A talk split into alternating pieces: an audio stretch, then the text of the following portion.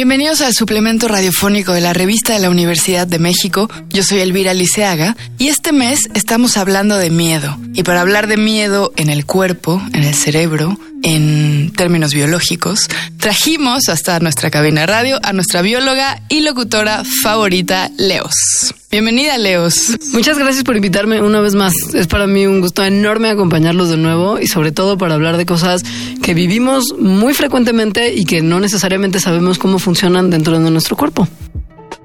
Oye, ilumínanos un poquillo. El miedo, nosotros tenemos ubicado el miedo como con referencias más bien externas al cuerpo. ¿Pero qué es el miedo en el cuerpo?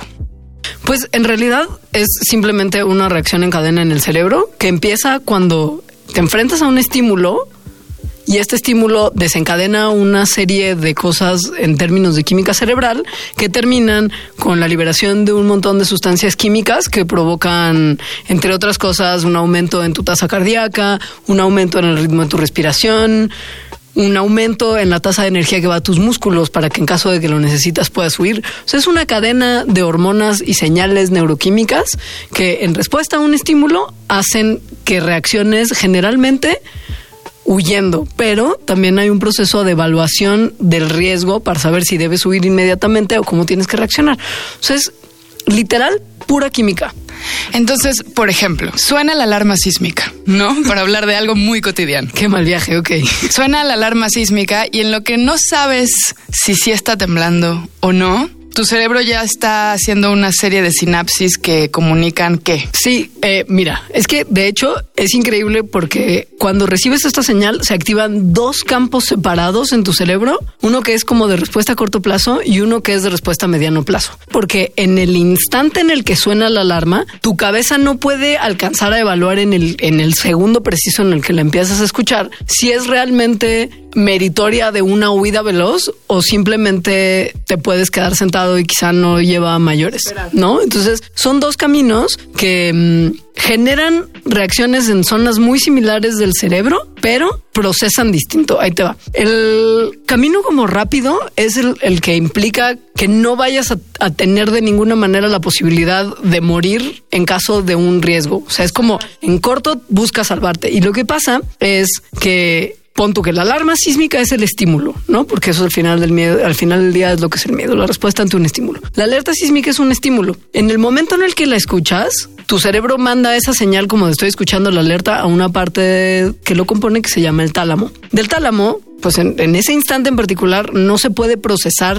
lo suficientemente rápido si esa alerta implica correr y volar o simplemente quedarte no corro, no grito, no empujo, sentadito quizá en tu lugar en la oficina. Sin embargo, como puede ser un riesgo grave, va a mandar, para no errarle, una señal a una parte del cerebro que se llama la amígdala, que es en realidad el centro de procesamiento de la emoción que se conoce como miedo. Y la amígdala le va a decir al hipotálamo, que es otra parte del cerebro, que inicie la secuencia que se conoce como lucha o huye. Es una respuesta biológica muy clara que te ha pasado cuando tienes como una emoción muy fuerte y sientes que el, como el shock de adrenalina. Esa es un poco parte de la respuesta de pelea o huye. Pero bueno, esta respuesta se va a desencadenar cuando escuchas la alerta por si las dudas. Ese es el camino veloz se empiezan a liberar un montón de hormonas, etcétera. Pasa lo que te digo del corazón, se acelera tu respiración, se detienen los procesamientos de un montón de sistemas secundarios de tu cuerpo que en ese momento no sirven para nada tenerlos activos, como tu sistema inmune y tu sistema digestivo, y toda tu energía se va hacia las cuestiones que tienen que ver con huir, como justo la sangre, los músculos, la energía. Va más azúcar sanguínea a tus células para justo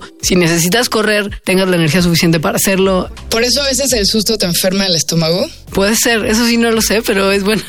es buena, es buena teoría. Entonces, en este primer momento tienes este como shock y respuesta inmediata de tu cuerpo ante ese susto. Sin embargo, ese mismo estímulo está siendo procesado de otra forma en tu cerebro simultáneamente para evaluar en términos de contexto lo que está ocurriendo y dar una reacción más acertada correspondiente al nivel de amenaza al que te estás enfrentando, ¿no? Porque no todas las amenazas ameritan la misma respuesta. Es como mucho más pensativo, por decirlo de alguna forma. Son los mismos componentes del cerebro los que aplican, pero el tálamo lo que hace en vez de mandar directo a la amígdala es que pasa a la corteza sensorial, donde se evalúa en el contexto que tiene tu cerebro, es decir, me he enfrentado a esto antes, cuáles son las posibilidades reales de que esto sea un riesgo inmediato, como que lo evalúas de acuerdo también a tus experiencias previas y a lo que ya tus órganos sensoriales están percibiendo de ese riesgo, pero ya con más calmita. Entonces, en ese momento, la corteza sensorial manda también una señal a la amígdala, que a su vez manda la señal al hipotálamo de, híjole, no fue tanto el riesgo para la respuesta. O sea, la corteza es como un sargento que dice, a ver, a ver, a ver qué está pasando, que nadie se descontrole. Es un poco en la combinación con tus sentidos es quien evalúa el input sensorial que estás recibiendo para evaluarlo y decir, ¿vale la pena gastar además un montón de energía en seguir teniendo el cuerpo en estado de emergencia o más bien lo dejamos correr? Pero esa es la razón por la que cuando recibes un estímulo así o cuando te enfrenas en un coche o cuando oyes como que se cierra la puerta de tu casa y no sabes si es el viento o que se está metiendo a alguien, antes de que tu cerebro realmente procese si esto es una amenaza real, vives un momento de pánico y de tu cuerpo reaccionando fisiológicamente al estímulo que no ha tenido tiempo de procesar. Pero sí, son dos caminos distintos. Tu cuerpo reacciona sí o sí para salvarte la vida en caso de que amerite huir la situación en la que te estás enfrentando, pero si no lo amerita, separa la respuesta porque es energéticamente cara. O sea, sí tienes que, si separan muchos procesos y se producen muchas cosas que podrían perfectamente no estarse produciendo. Más el costo social, porque luego uno hace el ridículo. Voy a poner un ejemplo realmente ridículo, que es que estás en la secundaria o en la primaria, se acerca el chico o la chica que te gusta, parece que te va a decir algo, parece que viene hacia ti y finalmente te hace alguna pregunta, quizá irrelevante, pero se acerca por fin a ti y tartamudeas.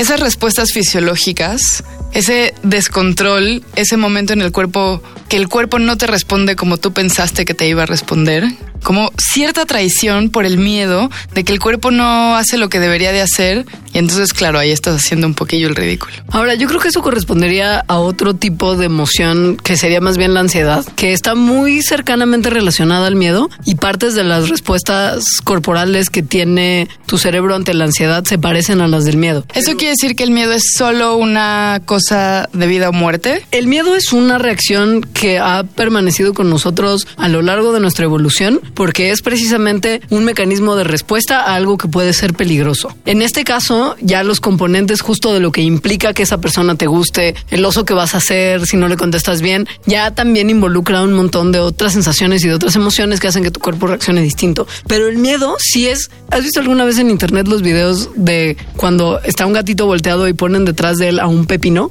Googlea como gatos y pepinos y es muy impactante como si el gato no estaba consciente de que tenía algo atrás, digo que sea un pepino es simplemente un chiste del internet, pero podría funcionar con cualquier cosa. Si hubiera una pelota, una persona, un algo que el gato no hubiera registrado que estaba ahí en el momento en el que se volteó, cuando se voltea y lo descubre, tiene esta reacción instintiva de brincar, este salto que hacen los gatitos que es como para alejarse precisamente del peligro, pero en el que también como que se inflan para mostrar como una suerte de dominancia y para aumentar su tamaño y verse más amenazadores. Esta es la reacción primitiva que se podría asociar con la respuesta al miedo. Sin embargo, pues ahí como justo no hay como un contexto de los pepinos son malos, el pepino me va a atacar, es simplemente una reacción como instintiva e instantánea. Y justo sí, el miedo funciona porque es la herramienta que tiene nuestro cuerpo para evitarnos hacernos daño con algo que puede resultarnos peligroso. Ahora, ¿por qué siendo tan grave la operación del cuerpo para procesar el miedo,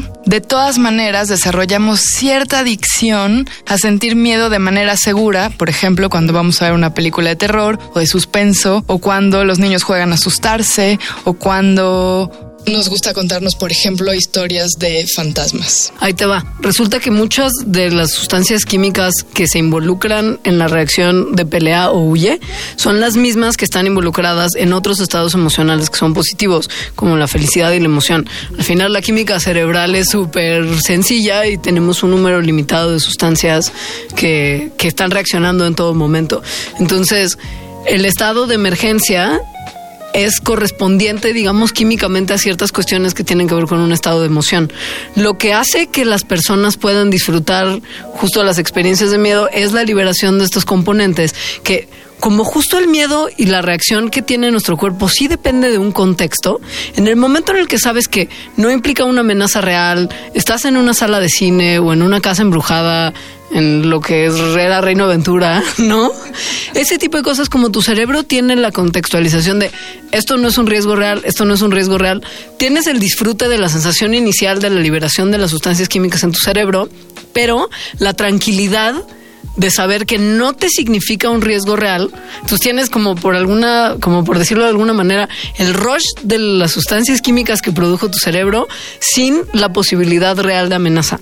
Entonces resulta disfrutable, porque al final del día son muchas de las sustancias que te digo que participan en otro tipo de emociones fuertes como cuando ves a alguien que hace mucho tiempo no ves y, o como llega tu crush y no esperabas que llegara y entonces como que te palpita muchísimo el corazón, es tu cuerpo también produciendo sustancias químicas. Es una especie de intensidad lo que diferencia una cosa de la otra, por ejemplo, en una escala en donde sientes miedo, sientes miedo, qué divertido, sientes miedo, sientes miedo, ah, no, si está temblando, vámonos. Mm, más que, no sé si, no sé si se puede decir como una escala, pero sí hay como una cierta capacidad que tiene nuestro cerebro emocional de reaccionar positivamente o con como justo muchísima emoción, la liberación de estas sustancias ante ciertos tipos de estímulos. Es decir, si tú eres una persona que ha visto películas de terror toda la vida, va a llegar un momento en el que si sale una que es medio chafita, igual y no te va a generar la misma cantidad de sustancias liberadas en tu cerebro, porque pues para tu cerebro, como es de, pues ya lo vi, este, este recurso ya lo usaron en todas las películas que he visto. Entonces, al no producir tu cerebro tantas sustancias, la conexión con tu cerebro emocional no es como de, ay, qué emoción, qué susto, ay, qué padre. Y no lo disfrutas tanto, es como de, bueno, pues sí, o sea, sí me asusté un poquito, pero quizá no tanto. Si eres una persona que conoce mucho de cómo funciona el cuerpo humano, por ejemplo, y cómo no podríamos en algún momento después de morir revivir y convertirnos en zombies, no vas a disfrutar tanto una temporada de Walking Dead como alguien que no posea esa información. es una cosa que sí tiene que ver con el contexto y la capacidad que tiene tu cuerpo de sentir puramente la emoción del miedo tiene todo que ver con el contexto en el que estás experimentando un estímulo en particular. O sea, no sé si una escala, pero sí tiene que ver, insisto, con el contexto en el que estás recibiendo esos estímulos. Oye, y antes de despedirnos, ¿por qué hay gente que se asusta todo el tiempo? tiene que ver con que su cerebro, por puede ser un montón de situaciones como justo un contexto previo, una experiencia más o menos traumática como previa, su cerebro no puede lograr hacer la diferenciación de esto no me está generando un riesgo real, esto no es un peligro para mi cuerpo y para mi ser. Y es como lo mismo del contexto, ¿me explico? Si tu cerebro emocional no es capaz de discernir entre si una experiencia puede ser dañina o no, la reacción corporal va a ser mucho más violenta. Entonces, si tienes algún contexto en el que cualquier experiencia te puede resultar verdaderamente alarmante, tu cuerpo va a reaccionar con miedo, aun cuando las circunstancias no lo ameriten. Pero insisto, todo tiene que ver con el contexto. Por eso muchas de las técnicas que se utilizan actualmente para controlar el miedo implican enfrentarte a este. Si le enseñas a tu cuerpo, porque al final del día, como tiene que ver con el contexto, se puede condicionar, somos animalitos que si nos enfrentamos frecuentemente a un estímulo, nos vamos a acostumbrar a que este es bueno o malo. Es así de simple. Entonces, por eso muchas de las terapias que se tienen actualmente para controlar los miedos implican enfrentarte. Te vas enfrentando poco a poco, generando en tu cerebro una asociación de que ese estímulo en particular no te va a dañar. Por ejemplo, miedo a las serpientes. ¿Cómo lo resuelves? Yendo varias veces a la sección del zoológico de Chapultepec donde tienen a las serpientes y acercándote poquito a poquito. Y si en algún momento sientes que ya eres capaz de eso, quizá en alguna circunstancia, en una tienda de mascotas o qué sé yo, te acercas para ver si la puedes tocar. Y esto va a hacer que tu cerebro empiece a perder la relación que tiene de serpiente malo y peligroso. Pero es eso, es simplemente una cosa del contexto. Muchas gracias, Leo. Oye, no, es un placer. ¿Dónde podemos escucharte? Todos los días en Convoy a las 6 de la tarde. Sí. Y pueden también escucharme a través de puentes.mx en un podcast científico que tenemos que se llama Mandarax, que sale cada 15 días, pero que hay un montón de episodios disponibles para descarga y escucha. Y además me pueden ver en Foro TV los sábados y domingos a las seis y media de la tarde en un programa también con contenido científico y cultural que se llama Creadores Universitarios. Llegamos al fin del programa, pero para leer más sobre miedo les quiero recomendar los artículos La antonomasia del terror de Jorge Javier Romero Valdillo y Con qué soñó Shirley Jackson, Las mujeres y el horror de Gabriela Damián Mirabete. Estos textos y los demás de este número de la revista de la universidad se encuentran en la página web gratis www.revistadelauniversidad.mx. En Twitter y en Facebook nos encuentran como arroba revista-unam. Sobre este programa pueden escribirnos a arroba shubidubi. Gracias a Yael Vais, gracias a Miguel Alvarado. Yo soy Elvis Liceaga. Hasta pronto. Este programa es una coproducción de la revista de la Universidad de México y Radio UNAM.